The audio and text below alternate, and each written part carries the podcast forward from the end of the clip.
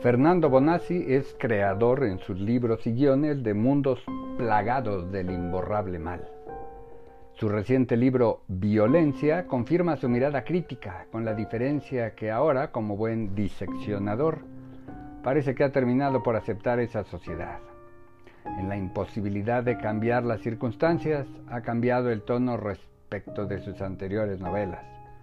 No para minimizar la agresión cotidiana, Quizás lo hace porque ese abismo que ha mirado con tanto cuidado es solo un reflejo de la condición humana y ante el espejo distorsionado en que se convierte el otro, más nos vale ver que el lector está en varias personas sin nombre que van hilando una trama sorprendente, no solo por la buena escritura, sino por mostrar un gigantesco mural de desconsuelo hecho con pequeñas teselas en las que cada una contiene un círculo narrativo completo.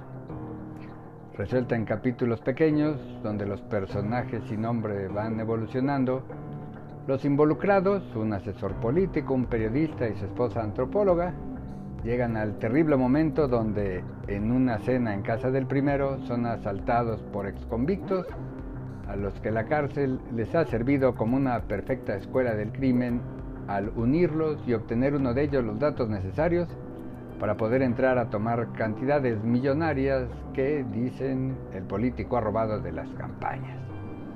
Con el pretexto de que están recuperando el dinero del pueblo, como si ellos merecieran recibir dinero a pesar de ser criminales de tiempo completo y por muchos años, entran a la casa a cometer una serie de actos violentos que involucran los valores más altos para los moradores.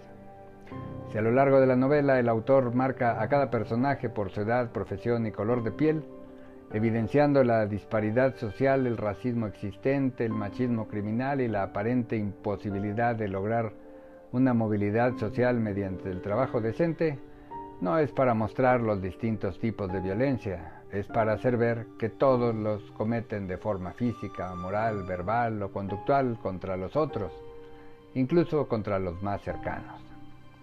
La esposa del político abusa laboralmente de la ayudante doméstica, no respeta su decisión de jubilarse, la hace trabajar horas y tareas extras y por supuesto no le paga bien.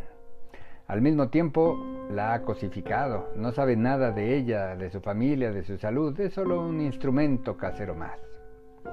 En el servicio militar donde salvan la vida del gobernador, quien estuvo a punto de morir por una sobredosis, el verdadero es hecho a un lado por ser negro. Los convictos salidos de prisión toman cualquier trabajo, por muy mal pagado que esté. Lo importante es no volver al encierro. El mercado laboral conoce esa urgencia y toma esa mano de obra para pagarle mal. Las calles donde pululan los parias sociales contrastan con aquellas donde la bonanza alcanza hasta para tener servicio de seguridad privado. La desigualdad social brinca y nadie parece estar dispuesto a cambiar, muchos porque saben que sería luchar contra un sistema inamovible. Las esposas del asesor y del reportero son acosadas con el evidente consentimiento de sus maridos. Incluso a uno le ofrecen pagarle por tener relaciones con su mujer y ella se enoja, se indigna y está a punto de hacer un escándalo hasta que escucha la cantidad ofrecida, muy alta, ni ella pensó que valdría tanto, escribe Bonassi. La peor parte de esa violencia es que las víctimas la han asumido.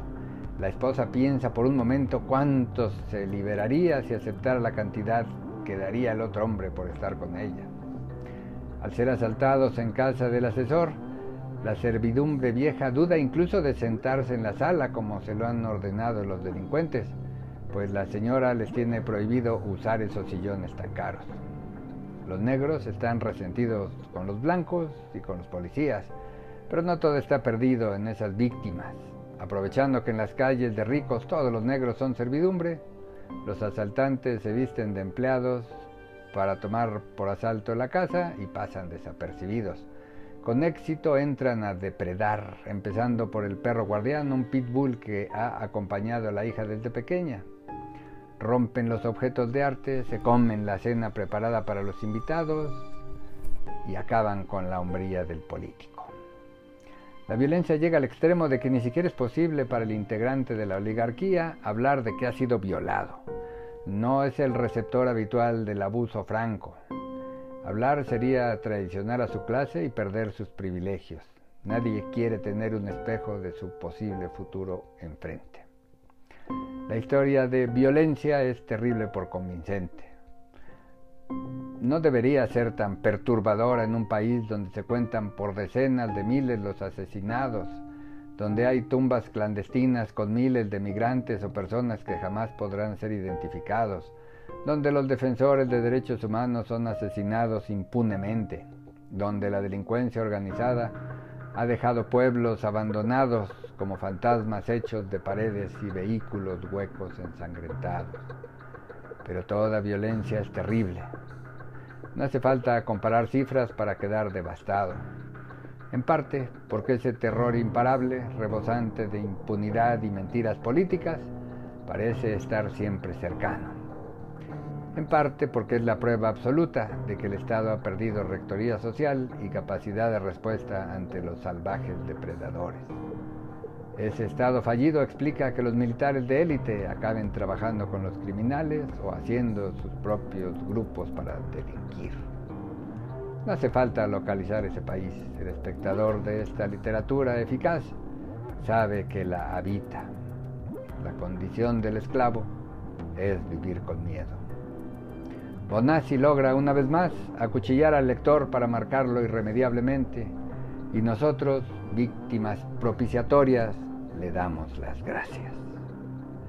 Busque en Instagram arroba libros-de-ricardo Gracias y hasta la próxima.